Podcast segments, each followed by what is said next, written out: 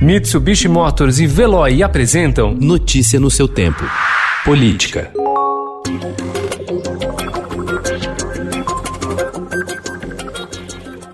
Eleito com o discurso de modernizar a máquina pública e reduzir os gastos com o alto funcionalismo, o presidente Jair Bolsonaro repete a prática dos antecessores de abrir espaço a aliados nos conselhos das estatais para pagamento de jetons. Num drible às regras do abate-teto, os adicionais chegam a 40 mil reais e, somados aos salários, permitem vencimentos superiores ao limite salarial da administração pública. Nos casos das empresas públicas não dependentes dos recursos da União, atualmente 333 civis e 12 militares, dos quais 10 da ativa, recebem esses extras, sendo que alguns salários somados aos adicionais ultrapassam o teto. A lista inclui os ministros Marcos Pontes, Ciência, Tecnologia e Inovações, e Bento Albuquerque, Minas e Energia, que acumulam vencimentos como integrantes do governo e de conselhos de estatais.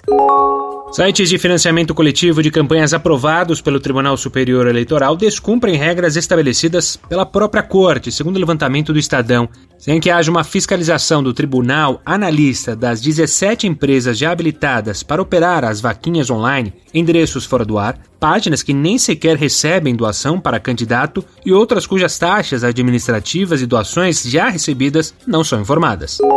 Apesar da pressão de bolsonaristas contra o projeto de lei das fake news, a Câmara vai colocar a proposta em discussão. Vamos começar a discutir essa semana, afirmou o presidente da Casa, Rodrigo Maia, ao broadcast Estadão ontem. Alvo de polêmica e críticas do presidente Jair Bolsonaro, o projeto foi aprovado pelo Senado no último dia 30, põe um marco inédito na regulamentação do uso das redes sociais, criando a chamada Lei Brasileira de Liberdade, Responsabilidade e Transparência na Internet o chefe do Planalto, que faz uso frequente das redes sociais para fazer política e falar a seus apoiadores, prometeu vetar a medida.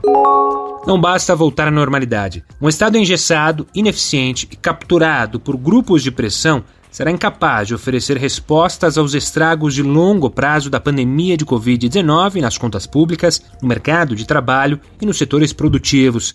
A saída não é ampliar os gastos, mas fazer com que os recursos sejam bem aplicados e que a arrecadação não sobrecarregue os mais pobres. Estes são os argumentos centrais de uma proposta de agenda pós-pandemia, cuja primeira parte será publicada hoje pelos economistas Marcos Lisboa, Marcos Mendes, Laura Miller Machado, Ricardo Paes de Barros e Vinícius Botelho. Notícia no seu tempo. Oferecimento Mitsubishi Motors. Apoio Veloy. Fique em casa. Passe sem filas com o Veloy depois.